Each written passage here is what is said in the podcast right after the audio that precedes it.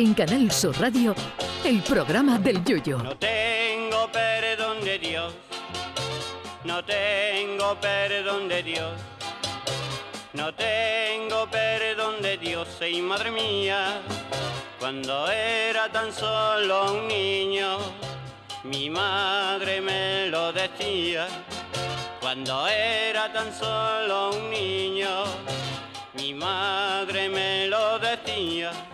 Con la llegada de la Semana Santa la gente se divide en dos grandes grupos. En primer lugar están los que no se pierden una procesión ni locos y luego están los que se quitan de medio durante toda la semana.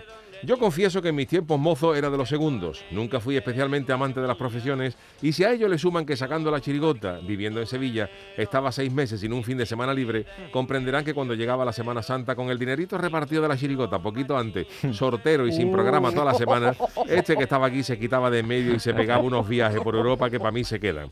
Eso sí, siempre dije que harto como estaba de ensayo, de escribir repertorio y actuaciones de la chirigota, de las pocas veces que me quedé en Cádiz, cuando veía la cruz de guía de la borriquita me daba una gana tremenda de abrazar a ese hombre porque era señal de que el carnaval ya se había acabado y venía una semana entera sin actuaciones. Sin embargo, la Semana Santa y el carnaval comparten un espécimen común, el jartible.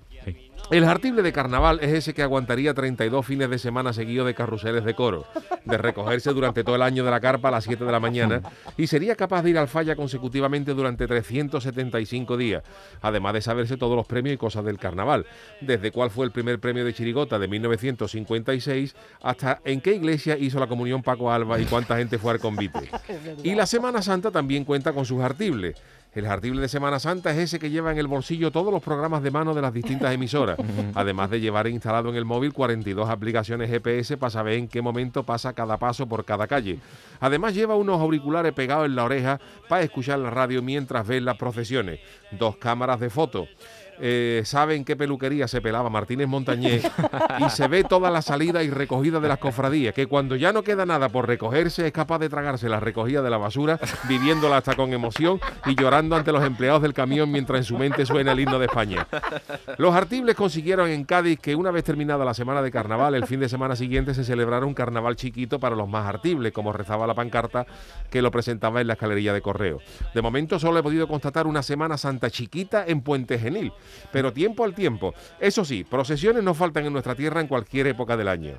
El jartible de Semana Santa es ese que cuando ve por la tele un partido de la NBA y el árbitro pita paso, consulta el llamador para ver qué pasos son y por dónde van en ese momento.